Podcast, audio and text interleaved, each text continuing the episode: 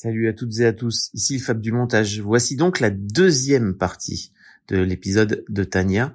La première partie, je vous invite à la réécouter histoire de mieux comprendre ce qui se passe dans la vie de Tania avant tout ça.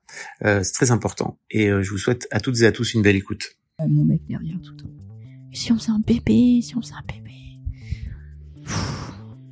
Alors euh, bon, bah, du coup, il a fini par, euh, au bout de plusieurs, euh, plusieurs euh, mois, à essayer de me convaincre. euh, bah, j'ai craqué. J'ai dit bon, mais je te préviens, moi, je te l'ai toujours dit. Hein, euh, je, je, je vais pas avorter une troisième fois. Moi, si je retombe enceinte, c'est pour garder l'enfant, c'est pour construire une famille, c'est pour être, euh, voilà, c'est pour répondre à certains buts. Exécuté par qui? Fabrice Florent. Fabrice Florent. Bonjour, bonsoir, bon après-midi à toutes et à tous et bienvenue dans ce nouvel épisode d'Histoire de Daronne, le podcast où chaque mardi à partir de 6h du matin, je donne la parole à une mère pour lui faire causer de son expérience de la maternité sous tous les angles. Je suis Fabrice Florent, je produis des super podcasts d'interviews et de discussions. En tout cas, moi, je les trouve super.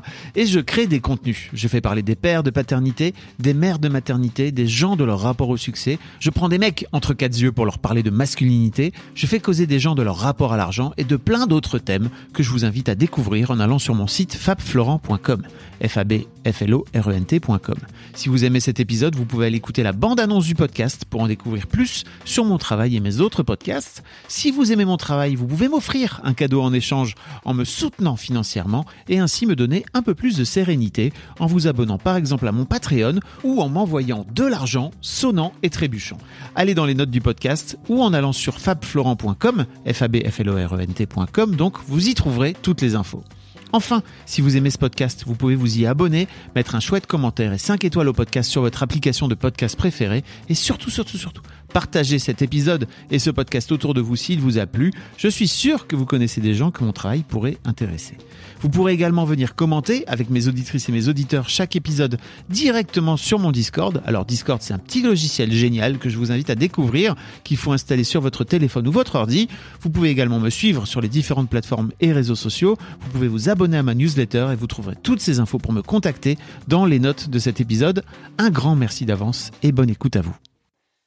M'a dit oui, oui, je sais tout ça. euh, je veux qu'on soit une famille. euh, ça va être super bien et tout. euh, voilà, je tombe enceinte assez vite. Et bon, l'annonce à mes parents se passe pas super bien parce qu'encore une fois, ils considèrent que c'est pas le bon tempo, Mhm. tout ça. Voilà, l'inquiétude parentale, normal quoi.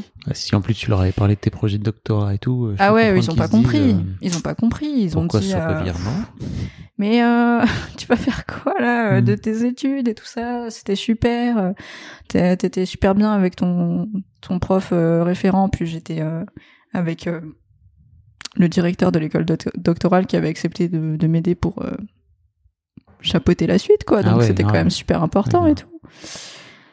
Ouais, j'ai ouais. Et là encore une fois, j'ai j'ai perdu mes mots. Je savais pas trop comment leur expliquer. Bah voilà quoi. Je, je suis à un carrefour de ma vie et encore une fois, ma- la maternité, c'était euh, la facilité. On va T'es- dire ça. Ouais. Tu le, tu le perçois comme ça aujourd'hui? Maintenant, ouais. Sur le coup, non.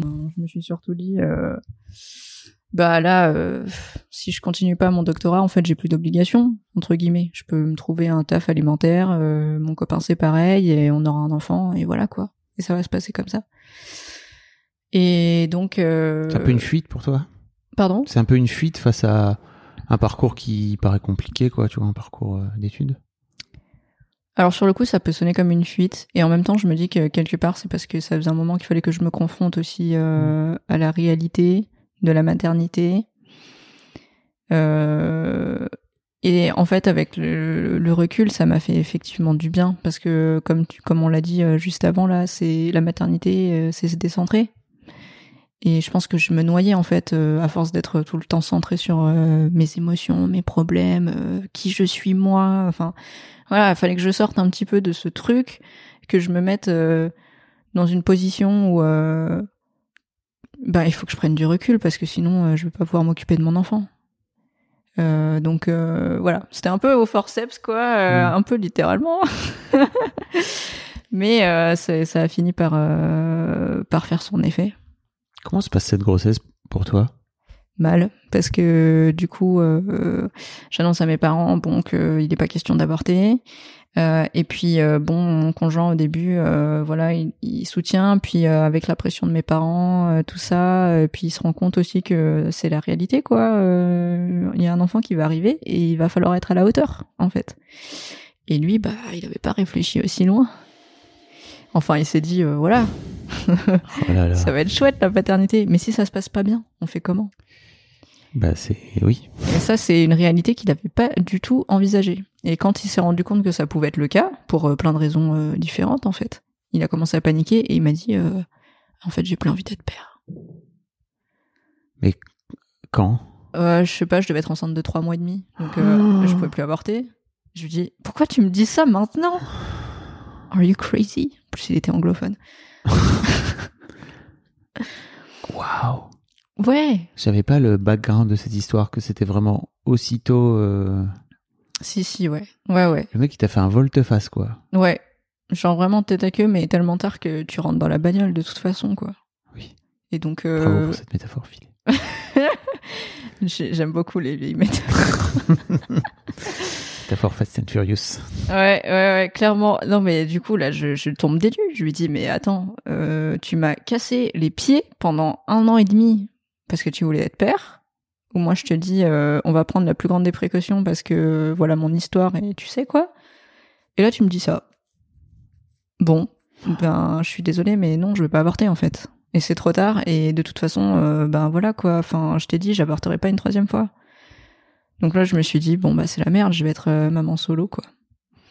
C'est incroyable quand même comme tout t'amène vers la maternité depuis que t'as 16 piges quoi. Et Ouais, comme tout me remet dans la face que, en fait, euh, bah, il y a des gens qui se sentent prêts, ou il y a des gens qui, qui, te poussent euh, dans une direction, et en fait, on est seul sur ce chemin. Même si c'est eux qui t'ont donné l'impulsion, faut assumer ce que tu fais tout seul.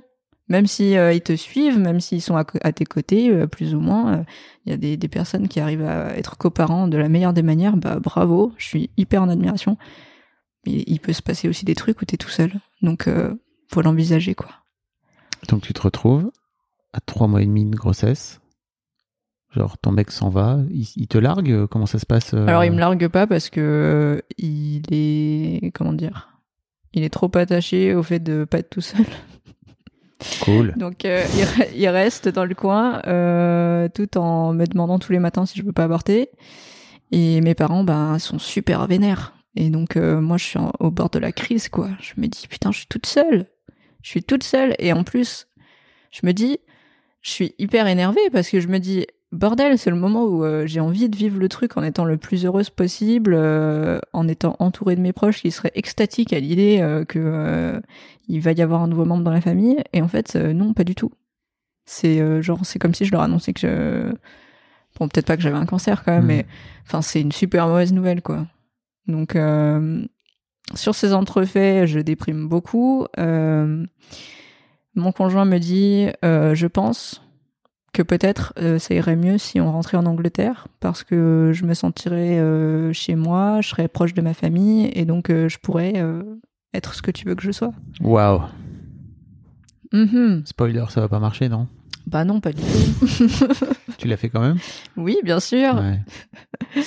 Bah ouais, j'ai pas trop le choix. Je Mhm. me dis si je veux un père pour mon enfant, il va falloir que j'accède à sa demande parce que si c'est ça qui lui permet d'être là, bah j'ai pas le choix en fait. Mhm. Et puis je me dis euh, de toute façon mes parents sont déjà énervés et euh, j'ai pas d'autres attaches, donc il y a rien qui me retient ici, donc euh, voilà. Et puis surtout, euh, bah en fait on annonce la nouvelle à sa famille à lui, qui est très très petite, donc il y avait à l'époque euh, bah son grand-père et sa mère. Et eux par contre ils sont super contents. C'est, j'étais super étonnée, mais en fait, pour eux, en Angleterre, ils ont l'habitude que, bah, surtout dans les classes populaires, en Oui. fait, que, que les, les gens, ils aient des enfants super jeunes. Genre, c'est pas rare qu'ils aient euh, leurs enfants euh, à 18 ans, même pas, euh, puis le deuxième à 20, quoi. Donc, moi, j'avais 21, euh, voilà, quoi. C'était- C'était déjà un peu tard. Ouais, voilà, j'étais déjà une vieille maman. Non, je- Mais donc, euh, du coup, je me dis, bon, bah, si là-bas, c'est pas un problème, je vais aller là-bas. Donc, on déménage en Angleterre et j'assume pas du tout auprès de mes parents, encore une fois, parce que euh, je sais pas, euh, genre toute cette euh, colère et tout ça, j'a- j'arrive pas en fait à, à me confronter à ça.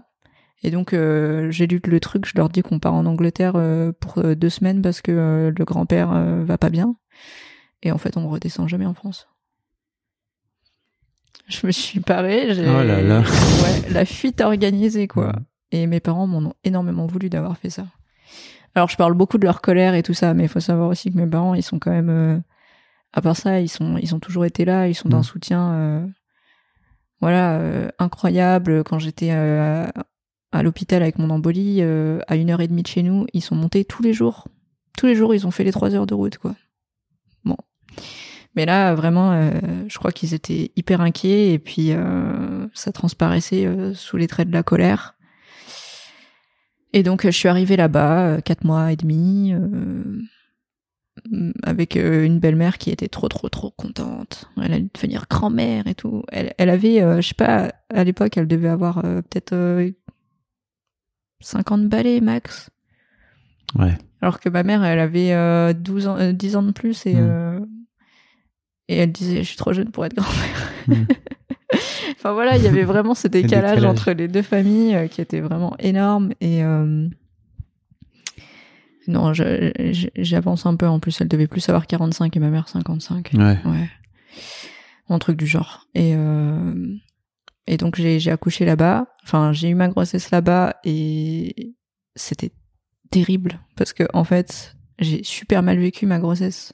Ça a été un moment euh, d'intense agonie, en fait. Et je pensais pas que ça pouvait se passer comme ça. Encore une fois, c'était encore une claque dans la gueule, quoi, en mode, eh, la maternité est trop cool, la grossesse trop cool. Pas du tout. C'est, j'avais l'impression, euh, alors je suis métophobe et Ah. j'a- j'avais des nausées tout le temps. Les métophobe, c'est la phobie de vomir. Voilà, exactement. Phobie de vomir ou des nausées, enfin Mhm. tout ce qui est euh, autour, quoi. J'avais des nausées tout le temps, je pouvais pas manger, j'étais ultra fatiguée. En fait, j'avais l'impression d'être en permanence euh, entre la grippe et la gastro, tu vois. Say hello to a new era of mental health care. Cerebral is here to help you achieve your mental wellness goals with professional therapy and medication management support. 100% online. You'll experience the all new Cerebral Way, an innovative approach to mental wellness designed around you. You'll get a personalized treatment plan from a therapist, prescriber, or both in a safe and judgment free space. Your cerebral therapist or prescriber will outline a customized plan with clear milestones along the way so you can get to feeling your best. With Cerebral, you're not alone in your mental health journey. We're here to empower you to live a fulfilling life. So take that first step towards a brighter future and sign up today at cerebral.com slash podcast and use code ACAST to get 15% off your first month. Offer only valid on monthly plans. Other exclusions may apply. Offer ends July 31st, 2024. See site for details. As a person with a very deep voice, I'm hired all the time for advertising campaigns. But a deep voice doesn't sell B2B, and advertising on the wrong platform doesn't sell B2B either. That's why, if you're a B2B marketer, you should use LinkedIn ads. LinkedIn has the targeting capabilities to help you reach the world's largest professional audience. That's right, over 70 million decision makers all in one place. All the big wigs, then medium wigs, also small wigs who are on the path to becoming big wigs. Okay, that's enough about wigs. LinkedIn ads allows you to focus on getting your B2B message to the right people. So, does that mean you should use ads on LinkedIn instead of hiring me, the man with the deepest voice in the world? Yes. Yes, it does. Get started today and see why LinkedIn is the place to be to be. We'll even give you a $100 credit on your next campaign. Go to linkedin.com slash results to claim your credit. That's linkedin.com slash results. Terms and conditions apply. pendant neuf mois avec euh, ce ventre qui grossit, qui s'alourdit. euh, les dernières, euh, les derniers mois, je pouvais plus dormir la nuit. euh, ça me faisait trop mal aux ligaments. euh, sur le dos, bah c'était trop lourd. euh, ça m'écrasait les organes. Sur le côté, bah ça faisait tirer la, sur la peau. C'était Mm. hyper euh, inconfortable. Puis émotionnellement, euh, j'étais en vrac total. Je me reconnaissais plus du tout. Je me regardais dans le miroir. Le miroir, j'étais toute bouffie parce que en plus, euh, j'ai eu la bonne idée de tomber enceinte. En janvier, donc euh, j'ai eu un bébé de septembre et donc j'ai vécu les derniers mois de la grossesse dans le cagnard. je me mettais des glaçons sur les mollets et Ouais. sur les sur les genoux et tout ça parce que j'en pouvais plus, je dormais plus, c'était horrible, j'étais super fatiguée. Et je vivais ça toute seule, parce que du coup, euh, ben, mon conjoint était complètement désintéressé du processus. Euh, euh, j'ai essayé de l'emmener au cours de préparation pour l'accouchement et il voulait pas parce que, alors, faut savoir que du coup, euh, avec cette histoire de grossesse, il y a plein de trucs qui sont ressortis de son côté. Donc euh, avant, j'avais un mec relativement normal, même s'il avait l'air un peu timide comme ça.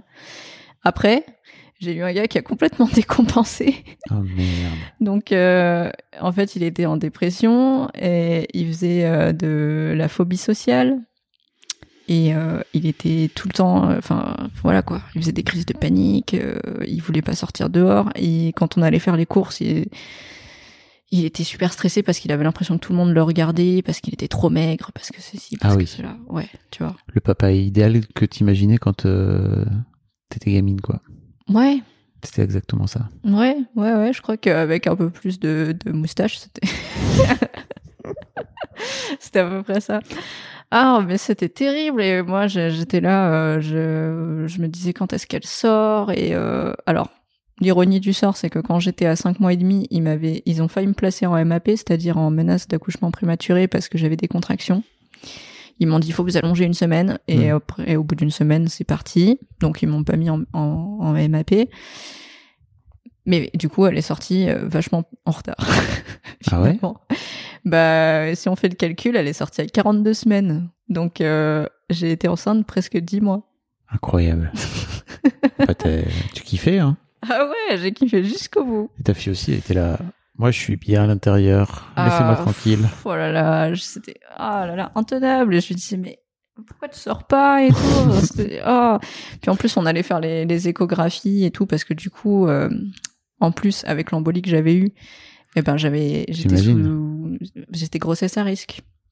Un Donc, traitement coup- spécial, quoi. Ouais, donc il fallait que je me fasse des injections d'anticoagulants dans le ventre tous les Tous jours. les jours. Et ça fait super Ouais. Et donc j'avais tout ça, plus les, les piqûres et tout.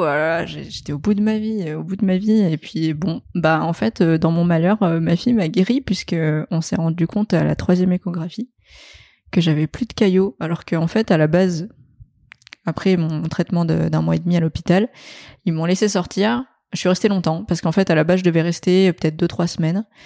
Le premier caillou s'est le premier caillou s'est dissous et en fait le deuxième il était toujours là il chillait et il savait pas quoi faire avec et euh, ben au bout d'un mois et demi ils m'ont dit bon bah le caillou est toujours là il bouge pas mais il a pas changé de volume et il est toujours à la même euh, place donc on pense qu'il s'est soudé à la paroi et que du coup il va pas bouger quoi donc a priori voilà c'est safe vous pouvez rentrer chez vous donc moi je vivais avec ce petit caillou là, mon petit caillou préféré comme les marmottes là, comme elles mettent dans leur petite poche.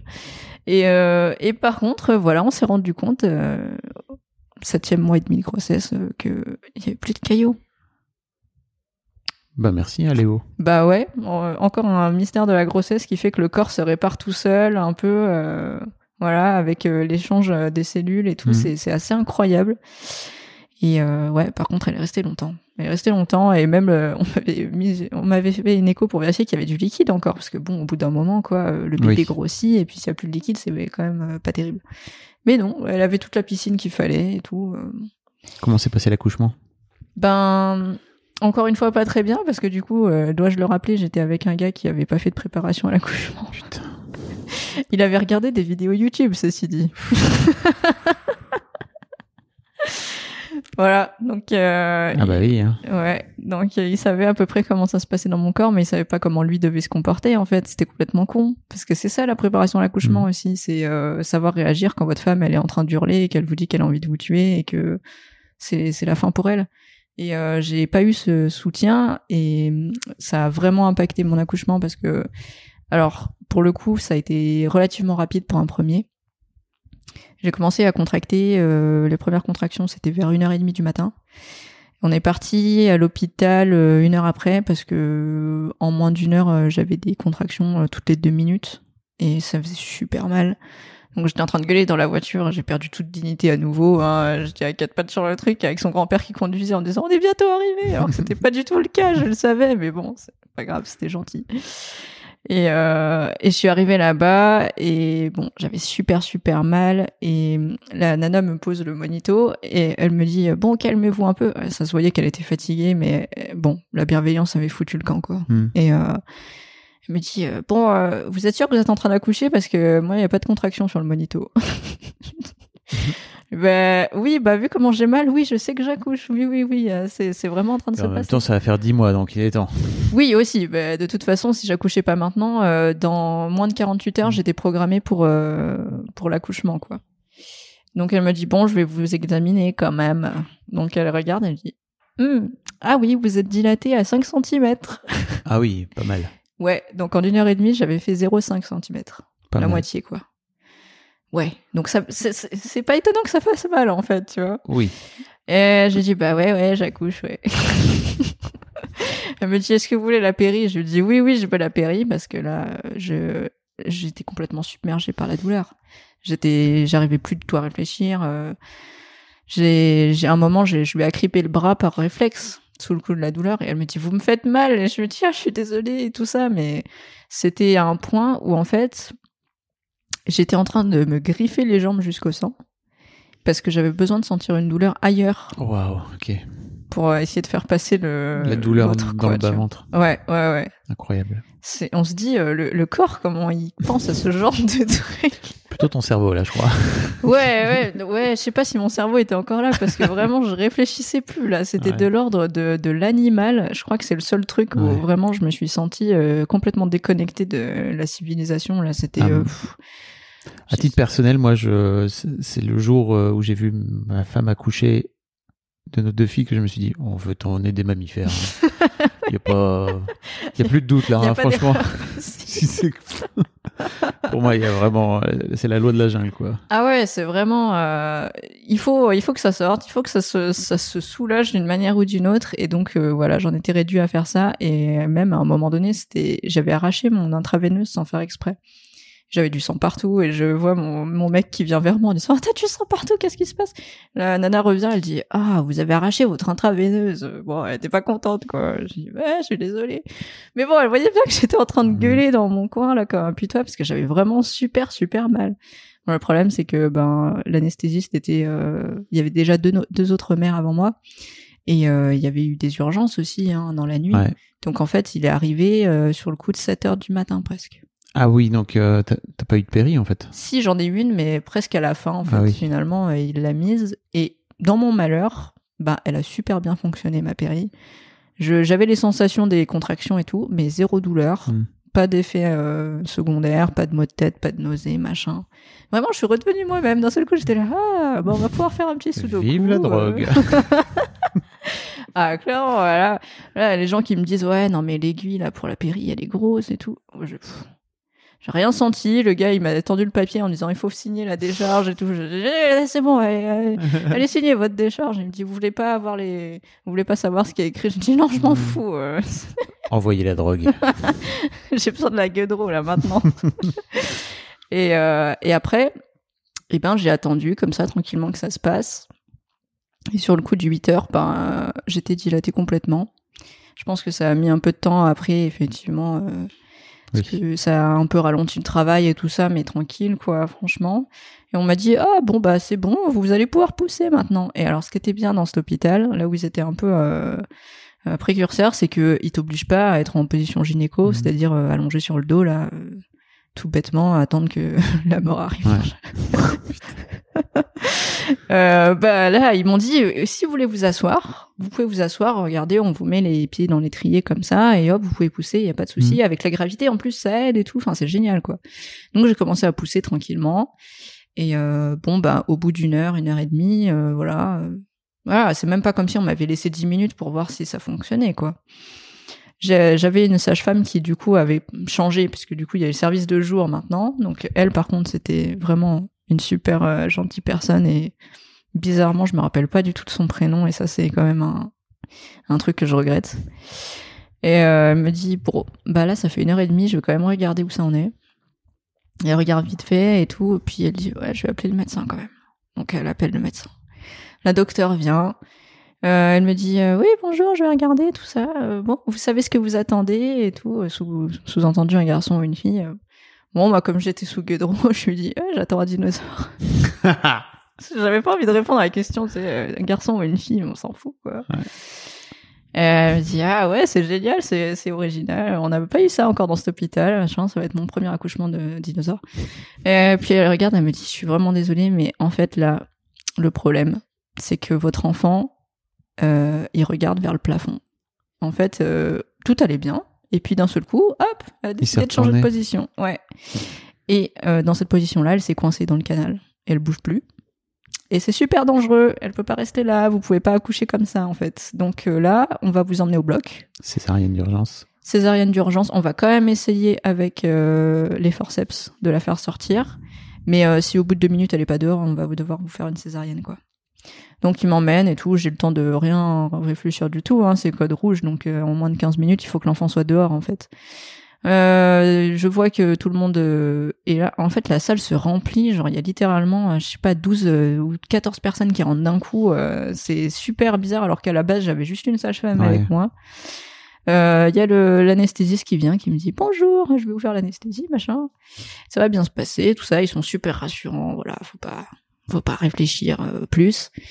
Euh, et je sais pas pourquoi, j'étais super. euh, comme je maîtrisais plus rien, je me accrochais beaucoup aux détails euh, de ce que je voyais. Et donc, je regarde l'anesthésiste et tout, je me dis ah, elle est peut-être vietnamienne, elle a des sourcils comme les miens. Génial.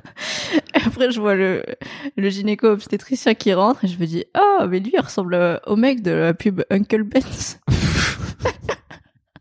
C'est Uncle Ben's qui va m'accoucher, trop bien. Incroyable. Et il arrive, il est super pro et tout. Il dit bon, on va faire comme vous avez fait tout à l'heure. Vous allez plus rien sentir parce que vous êtes en rachi-anesthésie, mais vous allez quand même essayer de pousser euh, avec la mémoire du corps, tu vois. Mm. Et donc je pousse et tout. Il me dit ah c'est super bien là, vous poussez super bien. Et en fait j'ai eu de la chance parce qu'avec les, les forceps elle est sortie. Ah, ok. Donc j'ai pas eu besoin de la césarienne. Mais bon, c'était quand même un peu éprouvant tout ça, mais je me dis, pouh, euh, heureusement j'ai rien senti Mm. euh, sur la fin et tout, parce que j'ai quand même eu une déchirure. euh, Voilà, pas terrible. Hmm. Bon, c'était stade 2, je crois. Je sais pas. 3, mais euh, Je- À chaque fois que les meufs commencent à me parler de. des déchirures, Je t'aimes suis pas. là. Allez, je voudrais partir maintenant. J'ai eu tout un épisode avec Émilie sur son épisotomie là qui était toute fraîche encore. Ah oui, oui, c'est vrai. Elle me disait j'ai mal à la chatte quand je suis en train de te parler. J'étais là aïe aïe aïe. Ah ouais, non, puis en plus, ça Pourquoi faire pourquoi se faire subir ça putain? Ah ouais, ouais. Et puis en plus, bon, là, euh, encore que je. Ouais, c'était une déchirure, c'était pas une épisiotomie, donc c'était pas coupé. euh, Oui, oui oui oui oui je connais je connais je, je Ouais, connais, ouais, je voilà. connais, je Mais euh, bon, donc te- voilà, ils ont ils ont pu recoudre sans que moi je suis en train de, de crier Oui. tout ça, machin, c'était mieux. Et donc par contre, c'est ma fille qui a crié et donc je l'ai pas vue en fait quand elle est sortie. parce que t'avais le chant et tout. euh. Mais il y avait pas de chant, mais il y avait mon gros bide qui gâchait tout, donc j'ai rien vu et j'ai rien senti aussi de quand elle est sortie. Donc ça c'est un peu dommage, vraiment, c'est ça me manque euh, parmi les sensations euh, Mm. de mon accouchement. Et donc euh, en fait ils m'ont dit, Eh, elle est dehors. Je dis ok, d'accord. Et en fait je me suis j'ai commencé à pleurer. Je, je me suis dit là, je suis mère quand en fait je l'ai entendu pleurer Mm. parce qu'ils étaient en train de lui faire faire les tests là, euh, faire le pédalo là, Mm. euh, regarder si elle a bien cinq doigts euh, à chaque main et tout ça. Et, euh, et là je me dis ah ça y est, ça y est, elle est là. Je, je suis maman, c'est c'est maintenant, c'est fini, c'est fini, c'est et ça commence en même temps. Enfin c'est un peu bizarre comme euh, sensation. euh. Et après ils l'ont posé sur moi et je voyais rien à part ses cheveux et qu'elle avait du sang sur la tête et euh, et voilà. Et puis tout le monde disait félicitations. Et, et ma belle-mère de l'époque me disait oh elle te ressemble trop, on dirait trop toi. Et puis après on a fait un visio avec euh, avec mon copain quoi. Et il a vu, il a fait oh c'est Tania. et moi je, je savais pas ce qu'il voulait dire par là en fait. Ton copain était pas avec toi? Non, parce que, ah oui, j'ai oublié de l'expliquer aussi. C'est qu'à la base, il est venu avec moi à l'hôpital. Et que lui, en fait, quand il est stressé, et il stresse très rapidement, plus il est stressé, plus euh, il devient malade et après il vomit, quoi. Donc euh, il est arrivé à l'hôpital, il est resté une heure assis sur sa chaise tout blanc, puis après il est allé vomir et les infirmières ont vu ça et elles ont fait euh, ça vous arrive souvent de vomir? Mais Oui, c'est juste je suis stressée. Mais ça sert à ça, les préparations, en fait. Ça sert à, Ouais. à, à faire baisser le stress. Hein. Bah après le problème c'est que ça prépare pas à tout, mais au moins je pense que clairement ben C'est un peu pas. angoissé, c'est une un bon truc à faire. C'est ça, hein, ça te met un pied dans le truc quoi. Et lui, Même si ben, tu peux pas anticiper ce qui va se passer sur le moment, mais en tout cas, euh, Ouais. Ouais, puis je pense que clairement, bah, par exemple, mes, mes sensations de douleur étaient décuplées parce que j'étais toute seule. Et quand t'es dans ta bulle toute seule avec la douleur, c'est vachement dur d'essayer de rationaliser en te disant, là, c'est le début de la contraction, et puis là, ça va être la fin, et puis tu vas respirer, et puis il y a quelqu'un qui te masse ou quelqu'un qui te fait penser à autre chose, quoi. Là, j'avais juste un gars qui vomissait, et moi, je suis métophobe à la base. Mais vraiment le cocktail total, toi. hein. Ah, pas- mais c'est, tu vois, j'ai- plein de blagues en stock parce que du coup, euh, c'est, ouais, il faut essayer de sortir euh, de ce truc de, ah, c'était vraiment de la merde. Et euh, du coup, les infirmières ont dit, bah ouais, mais si vous avez un truc, à l'estomac ou quoi, avec le nouveau-né, non, pas bon ménage. Donc Ouais. là, on vous dit, rentrez chez vous, quoi. Puis si vous vous sentez mieux demain, vous venez demain ou quoi. Donc il est rentré et c'est sa mère qui a pris le relais en fait Ok. Qui est venue et à la base je voulais être toute seule plutôt que d'être avec elle parce que ben je l'aimais bien mais on n'était pas si intime que ça c'était quand même mon accouchement euh, j'étais à moitié à poil euh, enfin voilà quoi puis vu comment l'état dans lequel j'étais arrivée je savais pas Hmm. puis j'avais vu suffisamment d'émissions pour savoir que voilà on pouvait se faire dessus pendant l'accouchement euh, Ouais, trucs, je comprends. voilà. et en fait elle est venue et euh, ça a été un ange elle a été super mignonne elle est elle a été là pour pour me soutenir elle était pas envahissante elle était très euh, voilà en fait elle a joué le rôle qui que, que mon copain aurait dû Mhm. jouer et, euh, et j'étais pas toute seule donc Léona est arrivée au monde euh, avec moi et sa grand-mère Incroyable. Ouais, ouais. Et donc c'est pour ça qu'on a fait ce visio euh, dans la salle de l'accouchement. Je comprends mieux. Mm. Euh, comment ça se passe avec le comment ça se passe avec le papa là qui lui voulait pas devenir papa? Maintenant Ben, qu'il l'est. Maintenant qu'elle était sortie, eh ben il est devenu, euh, je sais pas, c'est- j'avais un autre mec à la maison. D'un seul coup, euh, je sais pas, il s'est il s'est réveillé dans le bon sens du terme. Il s'est dit waouh. J'ai un bébé, euh, ma, ma- ma copine m'a fait un bébé. Alors du coup, moi, il était euh, hyper amoureux, c'était la lune de miel. euh, ah, ma femme a fait un bébé et tout, euh, c'est incroyable. Et puis avec sa fille, euh, il était... euh, Alors, le premier jour, il avait peur de lui faire mal. Je pense que tous les Mhm. pères sont un peu comme ça, genre je vais lui casser le bras si je lui mets sa main dans Oui. le pyjama. Mais après, euh, tout de suite, euh, voilà, il était hyper à fond. euh, il, lui- il voulait lui donner tous ses bains. Il voulait pas que ce soit moi qui le fasse parce que il disait mais toi tu l'allaites déjà, donc euh, moi je veux avoir ce moment avec elle euh, et tout. Donc moi je laissais faire. J'étais super contente. plutôt un bon deal en plus. hein. Ouais, ouais, clairement. Ouais, ouais, parce que bon, c'est vrai que bon, pour l'allaitement, euh, c'était quand même compliqué. euh, c'était beaucoup, beaucoup euh, ma charge à moi. Et donc, ça a été comme ça l'amour fou pendant euh, trois mois.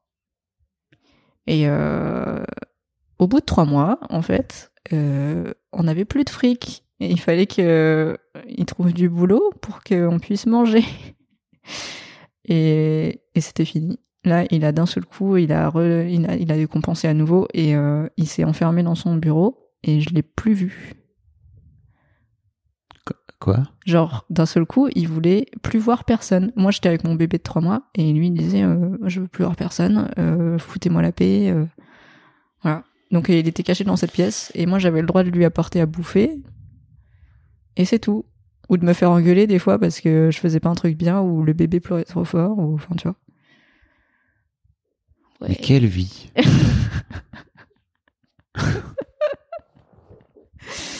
Et donc là, ouais, donc d'un seul coup, je me retrouve mère solo dans un pays qui est pas le mien, dans une maison qui est pas la mienne, parce qu'on était hébergé chez son grand-père qui avait une maison euh, qui était trop grande pour lui, donc euh, voilà. Mais c'était pas chez moi, enfin Ouais. voilà, c'était pas chez nous non plus, et euh, et je pense que c'est juste que lui, il a pris conscience que la responsabilité, euh, ben, elle était là aussi. Il pouvait pas juste euh, lui donner des bains et lui faire des câlins, même si c'est- génial. Ben, il y a aussi tous les à côté Ah bah oui. où il devait se frotter à la vie dehors, quoi. Et c'était trop dur pour lui. Sortir dehors en contact avec des gens alors qu'il avait du mal à faire ses courses. Non. Bon. Alors du coup, la situation comme ça, euh, ça a duré, euh, je sais pas, peut-être six mois. Six mois. Ouais, Donc tu t'es retrouvée toute seule avec ta gamine de ces trois, ces neuf mois, c'est ça? Ouais, exactement. À la gérer. Ouais. Et puis, euh, bah, tous les jours, je me disais, putain, qu'est-ce que je fous là Qu'est-ce que je vais faire? Mais j'avais pas, j'avais pas de plan de repli parce que, bah, du côté de mes parents, ben, ils ont fini par accepter la situation euh, parce que c'était comme ça. De toute façon, euh, elle était Mhm. lancée, euh, j'étais enceinte, puis après j'ai accouché, tout ça. Euh, ma mère euh, est venue me voir euh, après la naissance, quelques jours après, et mon père, il est venu, lui, au huitième mois de grossesse pour faire la paix parce que il, il m'a Ah, vous étiez embrouillés. ouais lui il était super en colère et en fait avec le recul je me rends compte que je suis un peu une fille à papa tu vois suis un peu une C'est-à-dire bah j'ai une relation euh, voilà mon père euh, ma mère je l'adore mais je m'entends super bien avec mon père et c'est vrai que tout ce qu'il pense c'est super important. Quand il se passe un truc dans ma vie bah j'ai envie de lui en parler. Euh, voilà. Euh, je pense que c'est aussi exacerbé par le fait que quand j'étais plus petite il m'a beaucoup manqué parce qu'il était pas là. En semaine j'ai eu une maman à temps plein et un papa voilà carton donc euh, clairement euh, le fait que euh, on se soit pas parlé pendant peut-être euh, cinq ou six mois il refusait de me parler quand Oui. euh, j'appelais il voulait pas me parler et je parlais qu'avec ma mère ça m'a fait énormément de mal et donc euh, il a décidé de venir me voir euh, Mais il boudait ou alors euh, il... c'était plutôt euh, non, je suis en colère. euh, je, je sais pas Ouais. le problème de mon père c'est que c'est un taiseux et qu'on n'a pas encore eu cette discussion Si jamais le papa de Tania, tu nous écoutes, viens donc dans Histoire de Daron. oui je lui ai dit déjà mais il m'a dit je vais parler de quoi moi parlait de quoi? Mon histoire, elle est normale. J'ai juste adopté une gamine, euh, voilà. elle- ouais tout va Elle a bien avorté deux fois et puis voilà. quoi. bah oui, tout est normal. Non, mais il me dit, ouais, je suis un vieux papa maintenant. Euh, je lui dis, bah oui, mais t'es un vieux papa, mais t'es toujours mon papa, et puis t'es un jeune grand-père. Je suis sûre qu'il y a plein de trucs que tu pourrais dire. Oh que oui. Mais bon, déjà, faut qu'on ait cette discussion entre nous. à euh, Peut-être que je lui ferai écouter ce podcast et je lui dirai, papa, viens, on va manger ensemble et on va se raconter des trucs. Trop bonne idée. Ouais. Après, on fera un, un épisode où c'est lui qui viendra te donner la conclusion. Ouais. Et du coup, ouais, euh, il y a eu cette relation là, de grossesse, euh, encore une fois, en autarcie, en solitude. Et là, à nouveau, voilà, j'étais à nouveau en solitude. Alors, merci encore une fois, mademoiselle, parce que du coup, j'ai retrouvé euh, des copines là-bas en Angleterre, qui étaient sur mademoiselle à l'époque. Il y avait des mademoiselles partout. Hein. Ouais, bah ça m'a sauvé la vie. Partout dans le fois. monde. C'est incroyable. Mm. Mais euh, j'ai rencontré ces personnes-là et on s'est super bien entendu. Et d'ailleurs, euh, bah, des années après, on est toujours en contact et je les ai invitées à mon mariage. Incroyable. Elles ont vu la, la, la métamorphose de euh, j'arrive en Angleterre, j'ai envie de me tirer une balle, je suis maman solo à aujourd'hui où je suis quand même vachement plus épanouie. Et, et ouais, et du coup, je ne sais plus ce que je Quand- disais. Quand est-ce que tu. Est-ce qu'à un moment donné, tu décides de rentrer en France? Enfin, j'imagine que tu décides de rentrer en France. puisque Ouais, t'es là alors c'est ça le France. truc. Mais- C'est que du coup, bah, mes parents, euh, je tenais un peu la façade, quoi. Je leur disais pas ce qui se passait à la maison parce Ah ouais. que j'avais pas envie qu'ils s'inquiètent plus. Ouais. je veux dire, je me suis dit, bon, j'ai eu mon lot de très mauvaises décisions dans ma vie, alors je pense qu'à ce niveau-là, j'ai Mhm. épuisé mes jokers. Donc si je leur dis que, en plus, euh, le mec euh, avec qui j'ai fait un enfant, ben, il est en dessous de tout. Voilà, quoi. Ouais, mais en même temps, euh, si on revient à OK, tu cherches, euh, tu, veux faire cet enfant pour trouver ta place euh, par rapport au fait que t'es adopté, si tu veux, ils sont partie prenante dans l'histoire, quoi. Tu vois, Ouais. sans vouloir les. Mais ça, sur, le- sur le coup, on se le dit pas. Bien sûr. On se dit que c'est ton problème à toi. Et puis, euh, ben, j'avais un peu la tête dans le guidon. Du coup, comme euh, mon mec travaillait pas, ben, moi, je suis allée chercher du boulot. Euh, j'ai jonglé entre la- le rôle de maman solo, je l'allaitais encore, euh, le boulot et tout. Alors, euh, du coup, j'ai réussi à trouver des trucs où, justement, heureusement, ça s'est plus ou moins bien goupillé. J'ai pu faire les trois en même temps. Mais c'était super dur. Et bon, euh, je gagnais pas beaucoup d'argent non plus, donc euh, on Mhm. vivait sous le seuil de pauvreté. Enfin, on vivait, on avait euh, 17 livres par semaine pour se nourrir à trois dessus. Quoi. Ce qui est vraiment pas beaucoup. C'est pas beaucoup, ça fait une vingtaine d'euros, quoi. Donc euh, bon, je m'assurais que ma fille manque de rien, et puis heureusement avec l'allaitement, ça coûtait pas pas très cher. Mais à côté de ça, euh, voilà quoi. euh, D'un point de vue euh, santé, euh, épanouissement, euh, quand je sortais, c'était pour aller voir du coup mes copines. euh, soit on faisait des trucs gratuits, soit euh, ben des fois elles me payaient des trucs ou quoi. euh. T'osais leur demander. Ben au début pas trop, mais Mhm. bon des fois bah elle voyait bien quoi que c'était la galère et tout, donc euh, ça leur arrivait. Mais bon par fierté souvent ben je préférais un petit peu, euh, je préférais payer mon truc et puis euh, bon bah tant pis on mangera moins ce mois ce mois-ci quoi. Mais euh, ouais c'était super dur. Mais c'est là aussi où je me suis dit tu vois ben c'est toujours dans les moments super durs, comme la fois où je me suis retrouvée à l'hôpital, que je rebondis le plus. Genre, j'ai besoin de me prendre ce putain de mur Ouais. et de venir le lécher comme l'autre jour, Ouais. voir euh, quel goût ça a. Et euh, après, eh ben, je passe à autre chose et j'arrive à trouver l'énergie en moi pour me dire Eh, mais t'es pas une merde Tu peux faire des trucs dans ta Mhm. vie, t'as des ressources, euh, tu- tu- ça va le faire, quoi. J'ai un pouvoir de résilience qui se réveille à chaque fois. Et, euh, Bien sûr. et des fois, je l'oublie, tu vois. Mais, Mm. euh, mais non. En fait, c'est là, quoi.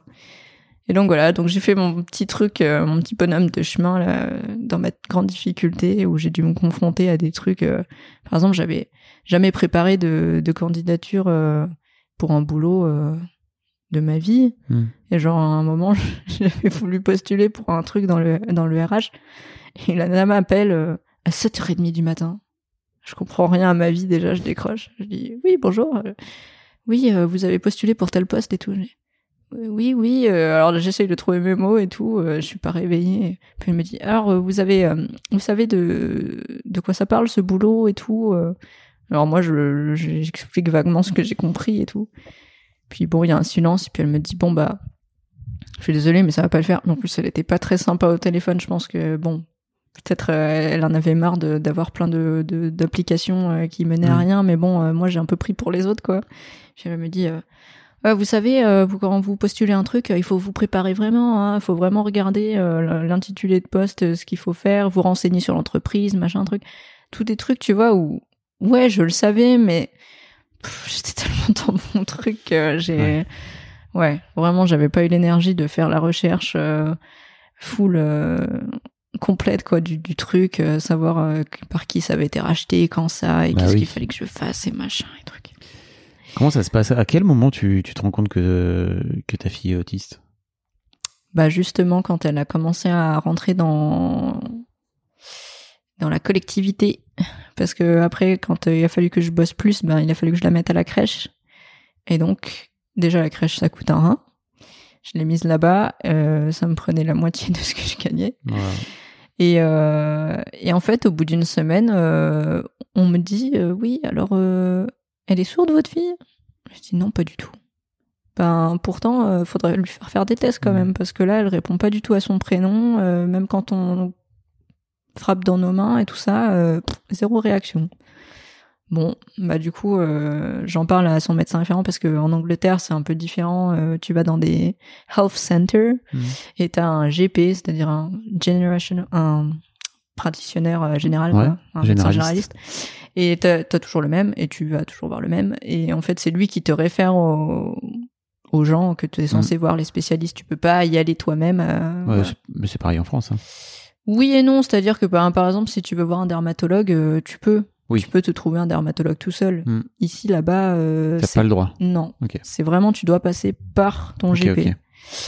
Et euh, bah du coup il dit ok bon bah je vous prends rendez-vous pour l'hôpital et vous allez faire les tests là-bas donc on y va et donc c'est assez invasif ça dure une heure et demie où ils lui mettent des trucs dans les oreilles Ouais. et euh, ils vérifient euh, si elle se tourne si elle a l'air de, de voilà En France, ils font ça euh, à la naissance, hein, si je Ouais. me trompe pas. oui Ouais. ils avaient fait déjà les tests de surdité à la naissance ouais Donc c'était ressorti positif. Enfin, Ouais, rien ressorti du tout. négatif. Donc, euh. Ouais, ouais, rien du tout. euh, voilà.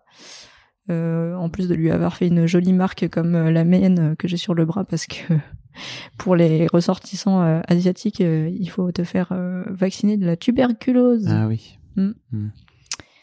Et, euh, et là, on me dit, bah non, elle entend très bien. Il y a zéro problème avec elle. Donc là, je me dis, bon, bah si elle est dans sa bulle comme ça et qu'il n'y a aucun problème de surdité, tout de suite, en fait, le petit train dans mon cerveau commence à se lancer. Et je me souviens que j'ai des amis, alors j'ai des amis d'enfance qui étaient autistes, bah, qui sont toujours autistes en fait. Et euh, tout de suite, je me dis, ah, ça me fait trop penser à eux. Ce côté bulle, un peu, ce côté... Mm. Euh, parce que je la voyais depuis qu'elle était petite. Euh, Il y avait quelques trucs qui... Tu vois, genre le fait qu'elle puisse tenir sa tête dès la naissance. La tonicité Mhm. musculaire des nouveau-nés, c'est un signe. Euh, le fait que depuis toute petite, je la voyais, elle était hyper concentrée sur certaines tâches, Mhm. genre euh, elle avait des petits légumes en, en bois qu'elle pouvait séparer avec un velcro et des fois elle y passait un temps fou à les remettre, les détacher et tout ça. Je me dis ah Mhm. bah ça me fait quand même beaucoup penser à ça honnêtement. hein. Puis euh, c'est un peu comme l'embolie pulmonaire où je savais au fond de moi que c'était ça, mais je sais pas, c'est une intuition comme Mhm. ça. Là je me suis dit il y a un truc et euh, en fait euh, là elle a été diagnostiquée euh, officiellement que depuis qu'on est rentré en France, parce que du coup là bon j'ai tenu euh, jusqu'à ces un an et demi deux ans euh, en Ang- ouais elle avait deux ans en Angleterre. Euh, parce que je me suis dit il faut quand même que j'épuise tous les recours pour être sûr que avec son père euh, voilà qu'il puisse avoir le temps potentiellement de se rattraper d'avoir une relation avec elle.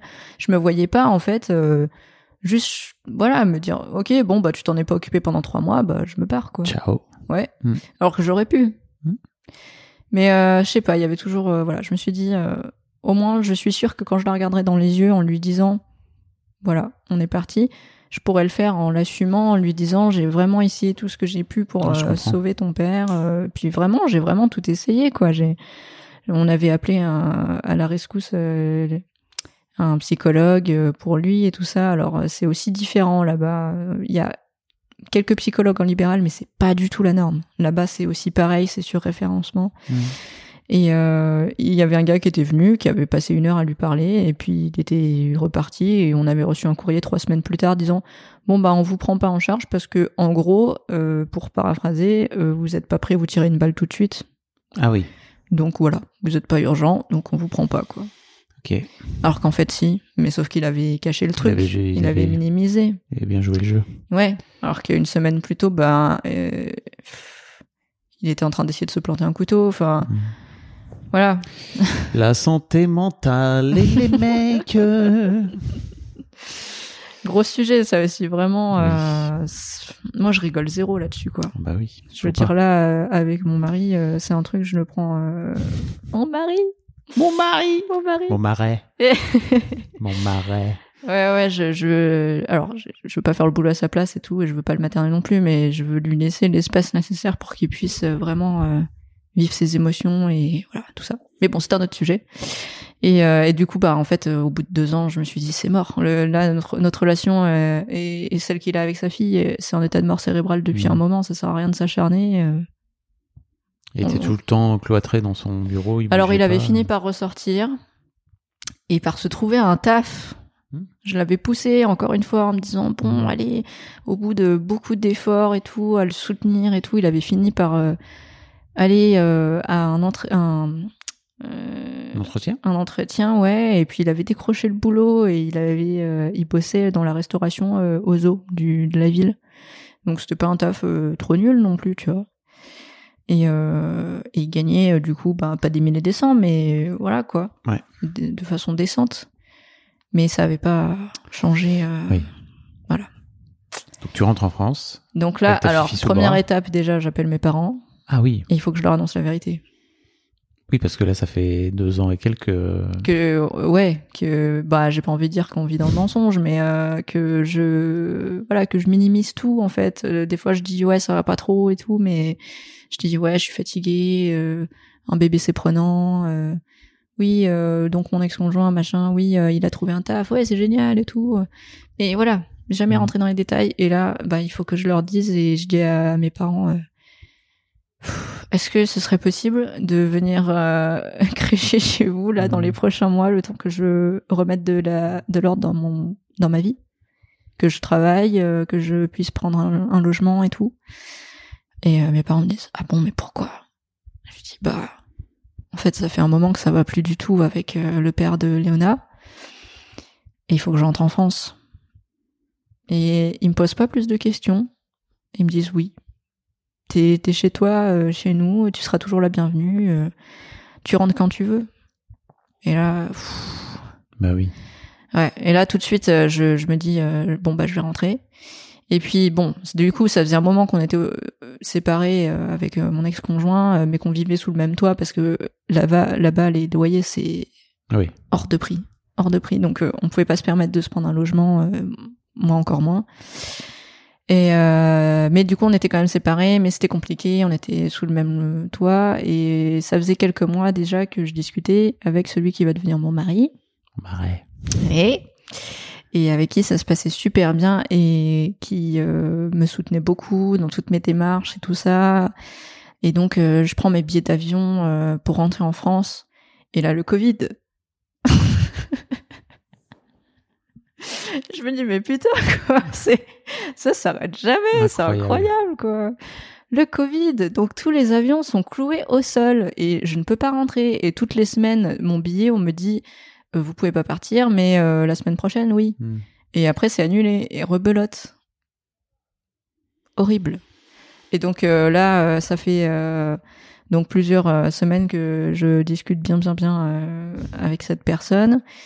Et c'est le moment où mon ex-conjoint se réveille et se dit Il Ah faut non, la récupérer. elle va la vraiment princesse. partir. Oui.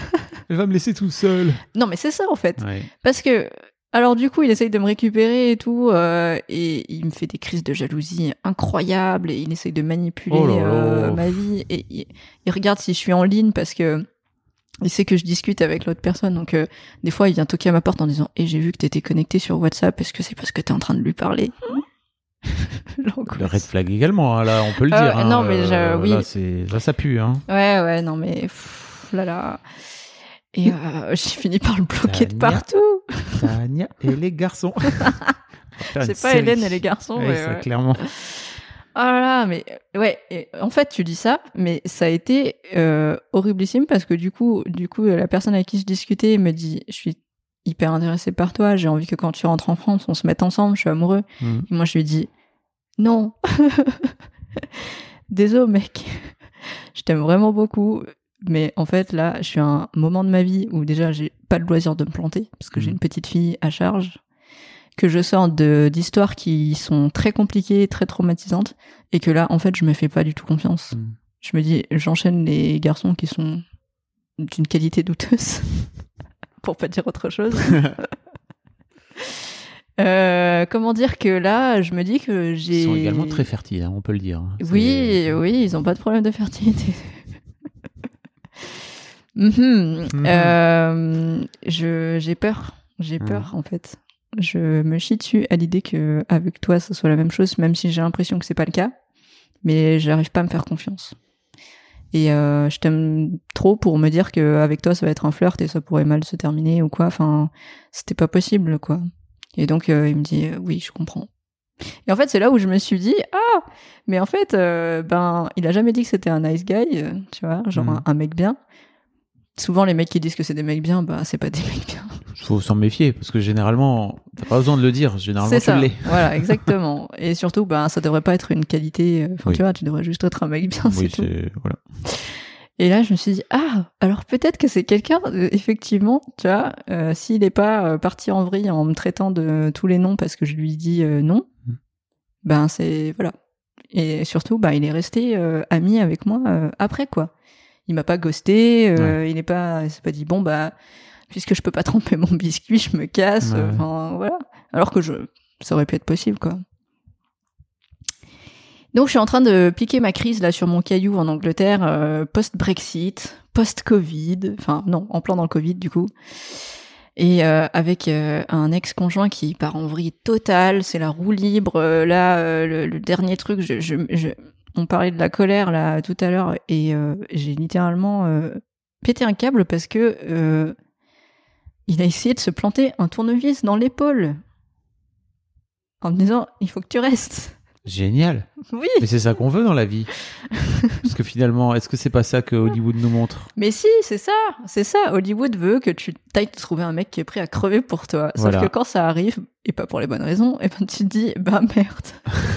c'est trop Oh, dis donc, c'est pas du tout ce que j'attendais. Entre la théorie et la pratique. Ah bah dis donc, c'est bizarre ça. Ouais. Ah non, non, mais là, alors là, j'ai vu rouge, je lui ai dit, mais pourquoi t'as fait ça? Et puis en plus, surtout, je me dis, ah, c'est encore moi qui vais devoir appeler les secours, c'est moi qui vais devoir me taper, Mhm. aller- à l'hôpital, m'occuper de ce mec, j'en peux plus, j'ai plus envie de m'occuper de lui, j'ai, je veux plus m'occuper de personne à part ma fille et moi, quoi, j'en ai trop marre.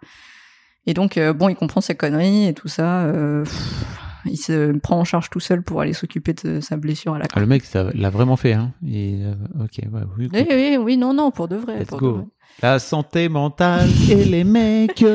Tu peux pas en faire un vrai jingle ouais. Parce que vraiment, dans Daron, il y en a. il y en a dans tous mes podcasts d'ailleurs. Ouais, c'est ça. Puis comme ça, tu pourrais vendre les cercles de parole euh, entre Ouais, les ouais. mecs, là, tout ça. Oh là là. Il y aurait des choses. un vrai dos. Et, euh, et en fait, du coup, euh, je finis par réussir à rentrer, j'imagine. Oui, parce que du coup, j'appelle du coup euh, mon mec et tout. Enfin, du coup, entre temps, j'avais dit bon, Ok. bah, je suis amoureuse de toi, ok, mais bon, je sais pas ce que je peux te donner en fait. T'attends pas à ce que ça soit une relation traditionnelle, euh, voilà, tout ça. Je suis un peu cabossée, tout ça, il va me falloir du temps et tout. Je lui dis, euh, j'en peux plus, je vais le tuer si c'est pas lui qui se Mhm. tue. Il vient de s'enfoncer un putain de tournevis dans l'épaule, qu'est-ce que je fais? Là, mon avion, il vient encore d'être annulé. euh, je, je- voilà, j'étais au bout de, de ma vie. Il me fait, bon, écoute, c'est quoi ton PayPal? Je lui dis, bah, c'est ça. Il me fait, mais pourquoi euh, Qu'est-ce que tu vas faire avec? Il fait, tu verras, euh, je t'envoie de l'argent et tu vas te prendre un billet Eurostar Oui, c'est ça. J'allais dire pourquoi ne pas prendre un billet de train? parce mais- que ça coûte beaucoup plus cher. Oui, ok. Là, euh, le billet euh, EasyJet, c'était peut-être une cinquantaine d'euros.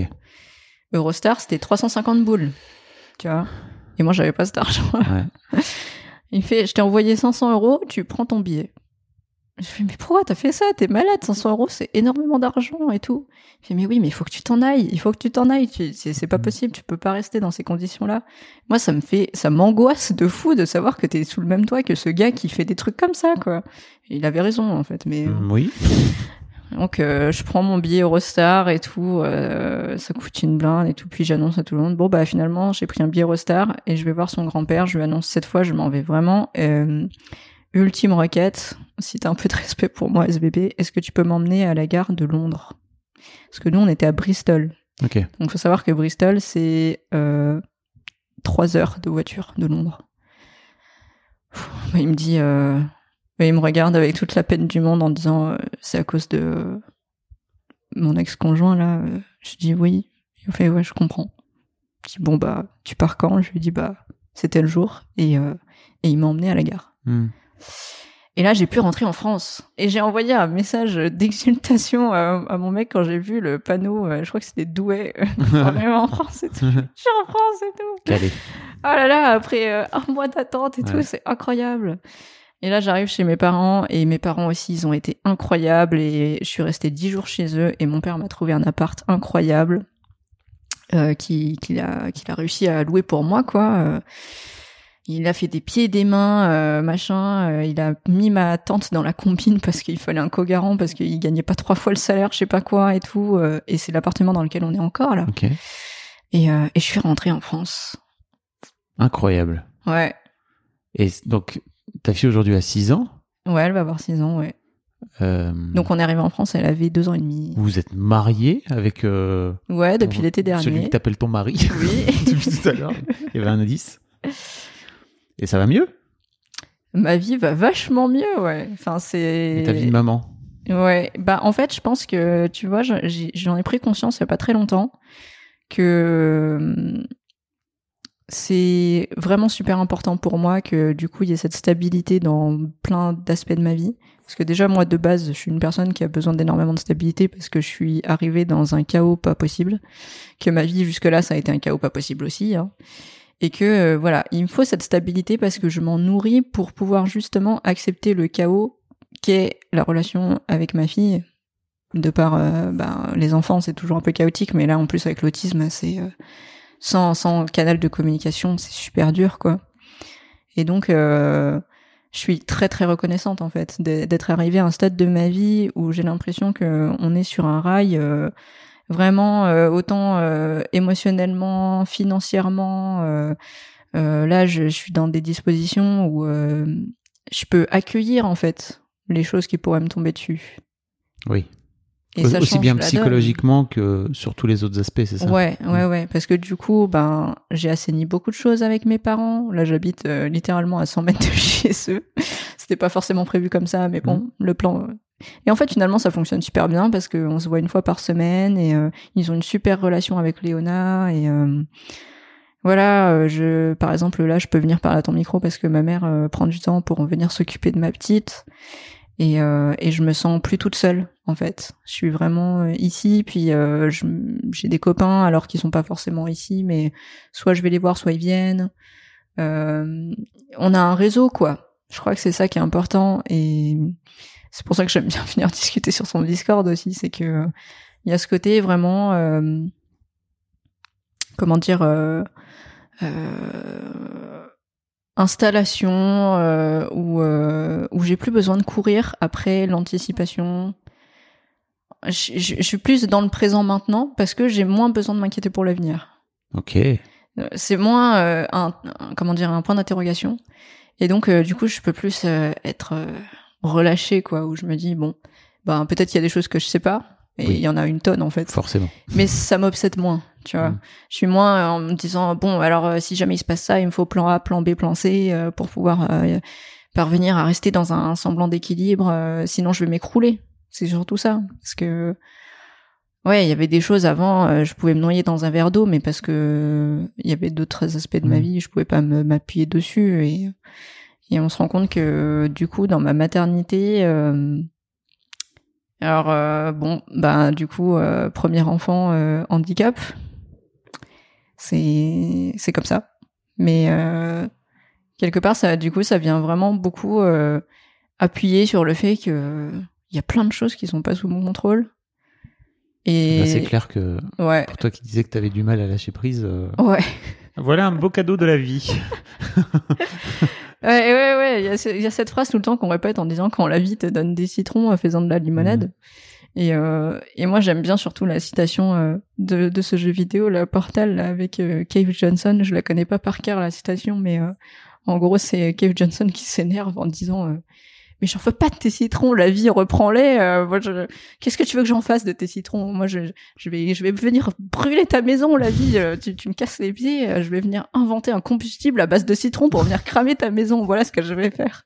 Et je trouve ça génial parce que c'est vraiment ce côté. Euh, bah, il y a plein de trucs qui vont t'arriver et tu, tu peux aussi euh, rebondir dessus ou ne pas rebondir Mhm. dessus. Et pour autant, bah, ça peut être moteur de plein d'autres choses, quoi.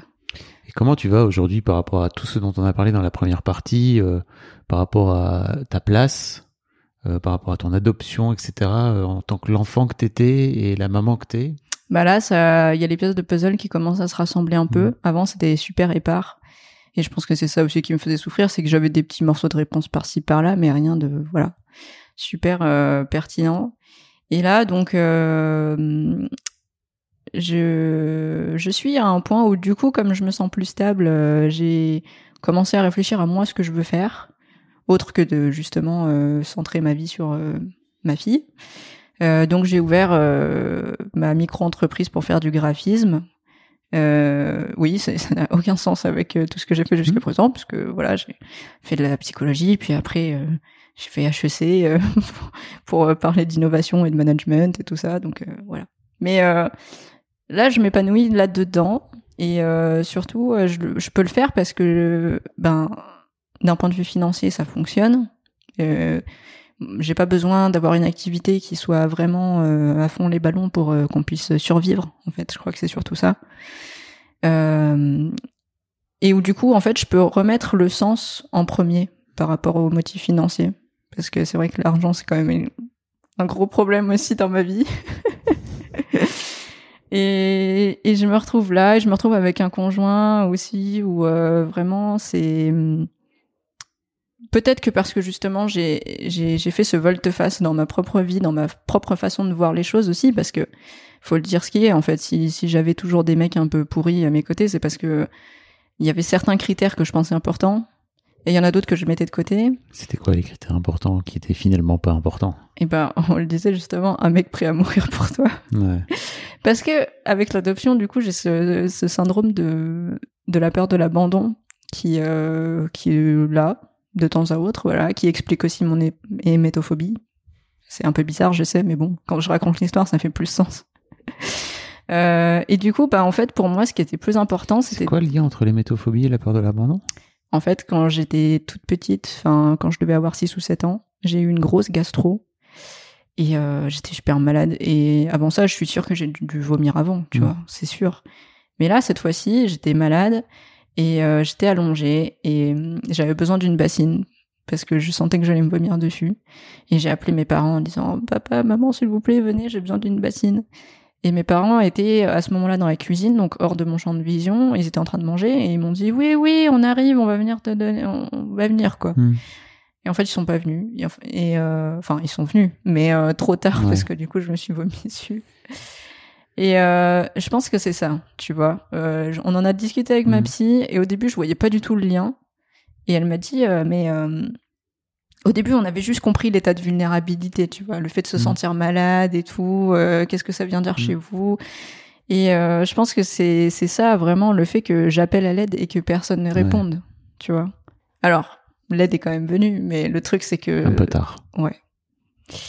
Et je pense que ça, c'est, ça s'est imprimé dans mon cerveau, tu vois, d'une telle manière que du coup, maintenant, en fait, euh, quand j'ai la nausée ou quand je me sens malade, tout de suite, j'ai, j'ai peur. J'ai, j'ai peur de me retrouver toute seule, euh, de, de vivre ça seule. euh, C'est, c'est vraiment euh, cette angoisse-là, quoi. Et quand ta fille est malade aujourd'hui, ça va? Alors au début, euh, quand elle se vomissait dessus, je faisais un peu des crises de panique. Ah ouais?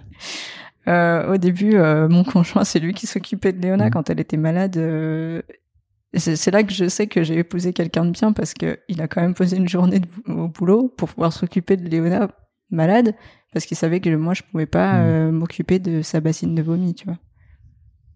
Bon. Bah oui.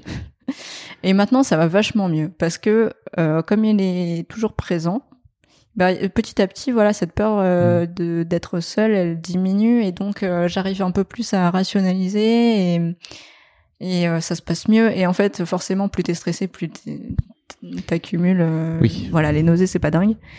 Et donc euh, voilà, souvent j'arrive à me calmer, je respire et des fois ça passe tout seul et, et c'est cet effet un peu vertueux aussi de me rendre compte que ça peut passer, que voilà, que ça peut bien se passer, on va dire. T'as la sensation d'avoir trouvé ta place. J'ai l'impression que c'est encore un work in progress parce que par exemple au niveau de mon activité de graphiste, ben c'est tout nouveau et euh, bon bah j'ai l'impression de faire quelque chose qui a beaucoup de sens pour moi. Surtout que j'essaye de d'utiliser ce que j'ai compris en psychologie et tout ça pour euh, aider mes clients en fait à à développer euh, qui ils sont en Mhm. fait plutôt que de développer juste une image qui pense être la bonne pour leur communication. Des fois la, la nuance est un peu euh, Oui. subtile et d'être voilà euh, avec une interlocutrice qui écoute vraiment ce qu'ils ont à dire et euh, voilà Oui, c'est mon approche euh, C'est ce qu'on appelle des soft skills en Mhm. entreprise, n'est-ce oui pas voilà Je mettrai un lien euh, dans les notes pour euh, si vous voulez aller découvrir le, le travail de Tania. ah c'est gentil et et donc euh, je des fois je me je me pose encore la question euh, si ce que je fais ça va fonctionner? Est-ce que c'est vraiment ce que j'ai envie de faire euh, pour euh, alors en fait c'est là où je me pose moins la question de si j'ai vra- vraiment envie de le faire euh, dans les dix années à venir si j'ai plus envie bah c'est pas grave alors qu'avant il fallait vraiment que j'ai un plan euh, pérenne Ouais. hop on est parti sur les rails de la vie et voilà quoi mais parce qu'on nous a toujours préparé à ça aussi finalement Bah hein. oui, monde de merde. Voilà. Et maintenant, je me dis que c'est moins grave, que je peux euh, avoir euh, l'immense privilège d'essayer, de faire mon, ma petite expérience, de me donner les moyens aussi, et euh, on verra où ça va. Mais euh, mais oui, de d'être d'être cette partie-là, cette facette-là, d'a- d'avoir cette relation avec ma fille où où je suis très attentive à ses besoins, où j'essaye de voilà, elle, elle, elle a un suivi du coup depuis qu'elle a trois ans. euh, je l'ai tout de suite pris au sérieux parce que je savais que c'est les années euh, fondatrices, un peu la petite enfance quand même. Euh, j'ai préféré mettre ma vie professionnelle entre parenthèses et euh, m'occuper d'elle à temps plein, euh, puisqu'elle va à l'école, mais mm, pas tout le temps, quoi. Il y a des, des jours un peu, des après-midi ou des matins qui sautent, et elle a trois rendez-vous médicaux par semaine quand même. Ouais. Euh, mais c'était important pour moi de faire les choses bien, de me dire, ben moi avec mon HPI, euh, machin truc, ben on savait pas quoi faire avec et euh, ça a pu me causer du tort par la suite parce que je savais pas quoi faire en fait. De comment je réfléchissais je savais pas en- comment en faire une force je savais pas comment euh, vivre l'échec parce que ça la peur de l'échec c'est quand même un gros truc aussi.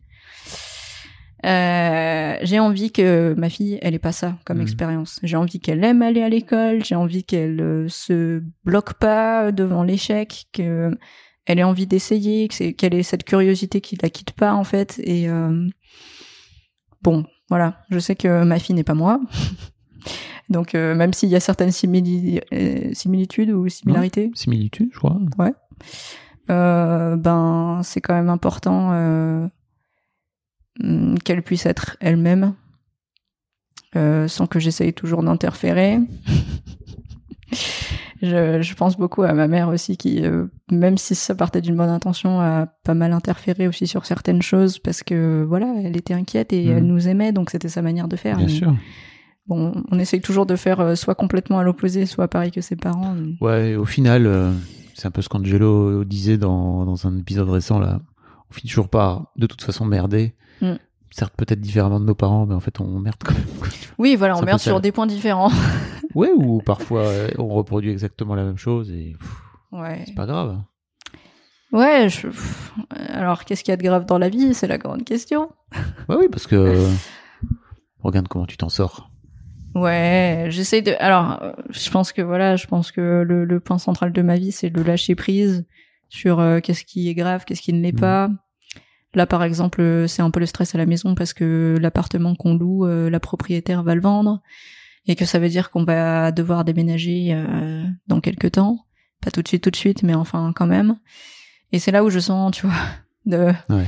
des, des, des de ma façon de penser, la façon dont je peux être très sclérosée sur cette- certaines choses. Mm. Euh, c'est un peu là où je vois euh, avec l'autisme de ma fille, c'est un peu pareil, Mm. où j'ai besoin de connaître les choses, j'ai besoin de pouvoir me les figurer, j'ai besoin qu'on m'explique, j'ai besoin de comprendre. S'il y a un truc que je comprends pas et que c'est la confusion, euh, c'est le bordel. Mais en fait, le simple fait de le savoir et d'en être consciente, c'est déjà énorme. Ouais. conscience ou pas? Alors oui, Enfin, maintenant oui, et quand j'étais que oui. quand j'étais plus jeune, non, et ça me posait problème parce que j'avais l'impression que voilà, c'était c'était la fin du monde. Là maintenant, je sais qu'il y a certaines choses qui sont pas si graves dans le sens où par exemple mon conjoint me dit beaucoup euh, tu sais même si on déménage, euh, la maison c'est nous, la maison c'est nos Mm. meubles et, et oui, on a eu des super souvenirs dans cet endroit, mais on va en faire d'autres ailleurs et on, ça veut pas dire qu'on va déménager pour moins bien. Ouais. Et ça, c'est des choses, j'ai besoin qu'ils me les répètent parce qu'effectivement, c'est. S'il faut que ça rentre aussi, parce que moi, tout de suite, je vais me dire, Hmm, je vais déménager, mais pourquoi? Bah oui. Dans quel endroit on va se retrouver? Et puis, bah, j'aurai plus mes repères. Euh, je, par exemple, là, euh, bah, j'ai mis un an à, à comprendre et connaître mon quartier, et ça me tranquillise beaucoup Mm. parce que je sais que, par exemple, bah, pour faire tel endroit à tel endroit, je vais mettre tant de temps. Donc je peux m'organiser tout de suite en me disant, par exemple, là je mets 14 minutes pour faire ça.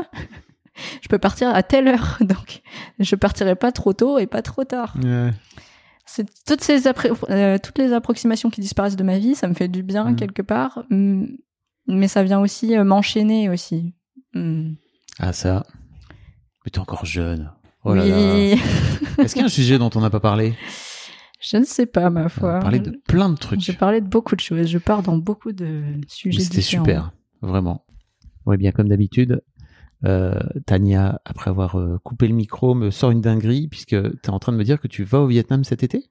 Euh, non, en avril prochain. avril, En avril prochain, ouais, c'est prévu. On, on va partir 15 jours au Vietnam, donc c'est mon pays d'origine, et c'est la première fois que j'y retourne depuis que je suis partie quand j'avais 11 mois, en fait. Incroyable. Donc euh, là, c'est le voyage euh, que j'attends toute ma vie. Euh, je pars avec mes parents, euh, avec mon conjoint et ma fille, et euh, surtout, le pinacle de ce voyage, c'est que normalement, au 14e jour, je vais voir ma famille d'origine. C'est déjà prévu le 14e jour Ouais, Parce que vous, vous êtes en contact? Alors en fait, euh, ouais, alors euh, il y a deux trucs, c'est que il y a une dizaine d'années, ma famille d'origine avait repris contact avec moi par Facebook parce qu'ils m'avaient retrouvé Incroyable. en cherchant mon nom. Euh, c'est ma petite sœur, je savais même pas que j'avais une petite sœur à l'époque, euh, qui m'a retrouvée. Donc euh, moi, je pensais que j'avais juste une mère, une grand-mère et une grande sœur, tu vois. Mais non, en fait, j'ai deux petites sœurs derrière. Donc euh, Mais c'est dingue. Ouais, j'ai tout appris comme ça d'un seul coup. Pouf, pouf, pouf. Allez, euh, 18 ans, je reçois un message comme ça. Au début, je croyais que c'était un canular. Bah. Et après, ma petite sœur m'envoie des photos, deux photos, donc, qu'elle a prises, de photos que mes parents avaient envoyées de moi euh, à ma famille d'origine euh, les premières années. En fait, ils étaient restés en contact. Pour, pour valider que. Ouais, pour dire votre fille est toujours en vie. Oh, on s'en occupe bien. Bon, on lui met des vêtements en velours dégueulasses, mais sinon ça va. Et, euh, et là, j'ai fait ah ouais, non, c'est pas une blague. Parce que ça, c'est des photos, tu vois, personne oui. d'autre les a en fait. Bah oui. Et donc euh, depuis, euh, ben on a repris doucement contact. Il y a la barrière de la langue parce que moi je parle pas du tout vietnamien et eux ils parlent pas du tout français, donc euh, on communique euh, grâce à Google Trad. Ok. Mais ça m'a permis de voilà de, de renouer avec eux un petit peu, euh, d'en apprendre un peu plus sur mes racines et donc notamment euh, ben, de savoir que j'étais pas un enfant issu du viol. Incroyable. Ouais. Et j'ai complètement oublié de te poser la question, tu vois, à la fin. Donc, euh, vraiment, C'est- C'est moi aussi, je parle et puis j'oublie, voilà, des, petits morceaux par-ci par-là. c'est un gros, c'est pas un petit morceau, là. Ouais, mais en fait, c'est parce que du coup, euh, tant que, je sais pas, euh, tant que le voyage n'était pas fait, c'est un peu genre la pensée magique de est-ce que ça va se faire jusqu'au bout, tu vois. Mais euh, normalement, ouais, on, là, on est passé par une agence de voyage vietnamienne pour pouvoir euh, programmer ce truc. Et, euh, et ils ont prévu une journée euh, vraiment pour qu'on puisse aller leur rendre visite. Dans le euh, village. euh, alors ils ont bougé. À la base, moi je viens de Hue et ma mère est partie à Ho Chi Minh, donc dans le sud, parce qu'il n'y avait pas de boulot Mhm. où elle était. Et donc c'est comme ça qu'ils ont pu se hisser avec beaucoup d'efforts dans la caste de la classe populaire. Incroyable. Et, euh, et donc euh, du coup je leur ai annoncé que j'allais venir les voir en avril et ils sont euh, extatiques. euh, ils m'ont envoyé plein de photos d'eux euh, pour que je puisse un peu voir leur tronche avant Ah, d'arriver. euh. ouais, c'est c'est un stress et en même temps je me dis euh, bah, c'est maintenant quoi. Hmm. Au moment où je- dans ma vie je suis hyper stable euh, sur certains aspects parce que c'est vrai que finalement j'aurais pu y aller avant mais bon d'un point de vue financier c'était quand même un gros poids pour mes parents. Et puis euh, bon, je crois que j'étais juste pas prête en fait. Hmm. Ça faisait trop d'informations là. euh, voilà, je vais pouvoir aller voir euh, ma mère d'origine. euh, bon, ma grand-mère est décédée malheureusement, Hmm. mais je vais pouvoir rencontrer tous les autres et j'ai des neveux et nièces. Incroyable. Je suis trop heureux pour toi. Ouais, bah c'est gentil, merci. Moi aussi, je suis trop heureuse pour moi. je me dis que j'ai une chance immense parce que il y a beaucoup d'adoptés qui se débattent avec ça, de Mm. savoir euh, qui sont leurs familles, ce qu'ils sont devenus. Moi, quand j'étais plus jeune, je me demandais est-ce que ma mère est encore en vie, tu vois, ou est-ce qu'elle va mourir comme ça euh, et j'en saurais jamais rien. Euh, donc euh, bon, après c'est vrai que j'avais toujours eu dans le projet de retourner au Vietnam, mais pour voir Oui, La pour, culture. oui. pas forcément pour les voir eux.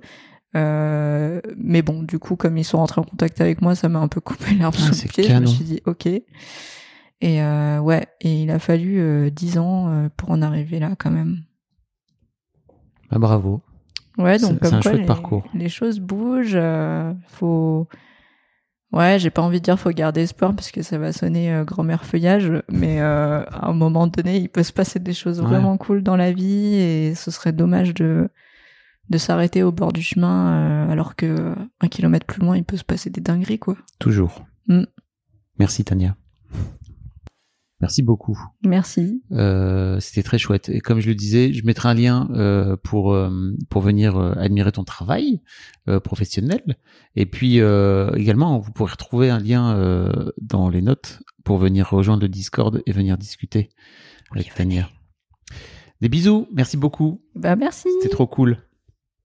Un grand merci à vous d'avoir écouté jusqu'au bout. Pensez à rejoindre le serveur Discord pour venir commenter avec le reste de ma commu. Je vous trouverai tous les liens dans les notes de cet épisode. Et si mon travail vous plaît, je vous rappelle que vous pouvez m'offrir en échange un peu de sérénité en vous abonnant à mon Patreon ou en m'envoyant de l'argent en vous munissant de votre CB. Vous trouverez tous les liens dans les notes de cet épisode également. Bonne fin de journée et j'espère à très bientôt pour un nouvel épisode de podcast.